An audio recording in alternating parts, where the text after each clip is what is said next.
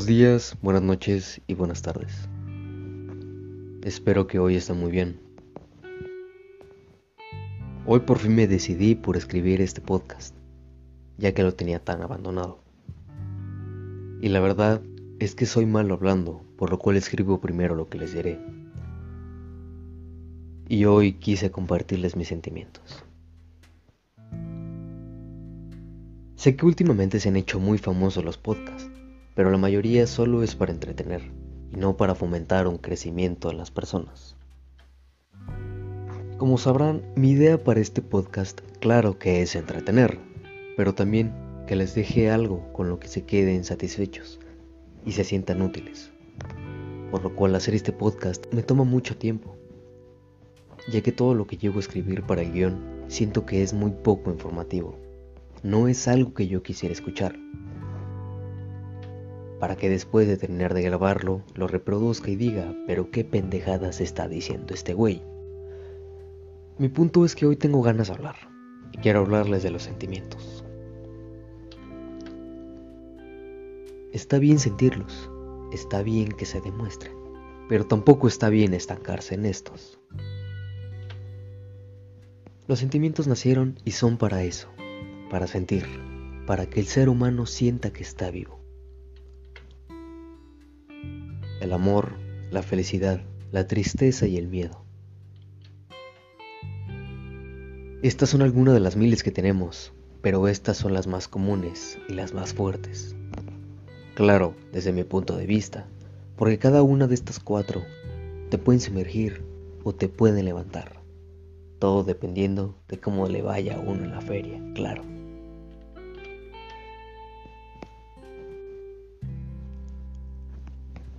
Por ejemplo, yo he amado y amo mucho, tanto que caí de tristeza, pero también he amado tanto que me levanté. También estas cuatro pueden representar una relación. Empieza con una felicidad, sigue con el amor, que después provoca el miedo para terminar con la tristeza. El punto aquí es, está bien sentirlas, para algo existen y por algo las sentimos. Aunque no querramos, aunque las tratemos de ignorar y decir que no sentimos nada. Ahí están y siempre estarán. Pero como dije antes, está bien, está bien sentirlas, pero tampoco está bien estancarse. A las personas les encantan las rutinas, por lo cual estar triste también se vuelve una. La diferencia entre la felicidad y la tristeza es que la felicidad no la puedes sentir todo el tiempo. Y es bueno, claro, si no se perdería su valor tan hermoso en esta vida. Todos buscan esa felicidad. Con esto no estoy diciendo que el estar tristes o con miedo sea algo malo.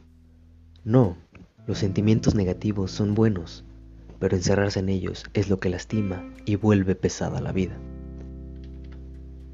Y claro, ese es su punto, servir para saber que te lastiman, escucharte. Sin embargo, no está bien sentirse lastimados todo el tiempo. Y lo repito tanto porque mucha gente lo repite y repite, pero muy poca gente lo practica. Siempre escuchamos a gente hablar de la importancia de esta, aunque realmente no entiendan cómo es, aunque no entienden cómo funciona.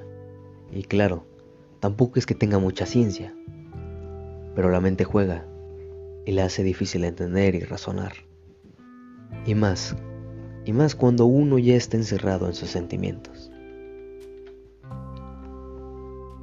Y claro, todos tienen su propio punto de vista de la tristeza y felicidad, y hoy quise compartirles el mío los sentimientos más fuertes y hermosos que están en cualquier cosa en este mundo.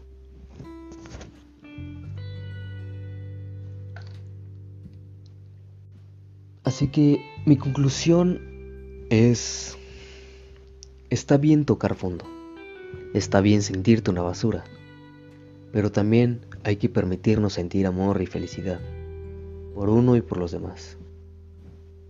La vida es un sub y baja, Claro, eso no lo voy a negar, pero también hay veces en los que tenemos que poner de nuestra parte para que la vida no nos suene tan mal y podamos ver lo bueno de la vida. Así que hoy disfruta tus sentimientos y disfrútate a ti. Escucha tu mente sobre las cosas que te duelen y sobre las cosas que te dan vida. Muchas gracias y esto fue el primer episodio de Crítica sobre la vida moderna. Buenos días, buenas noches y buenas tardes.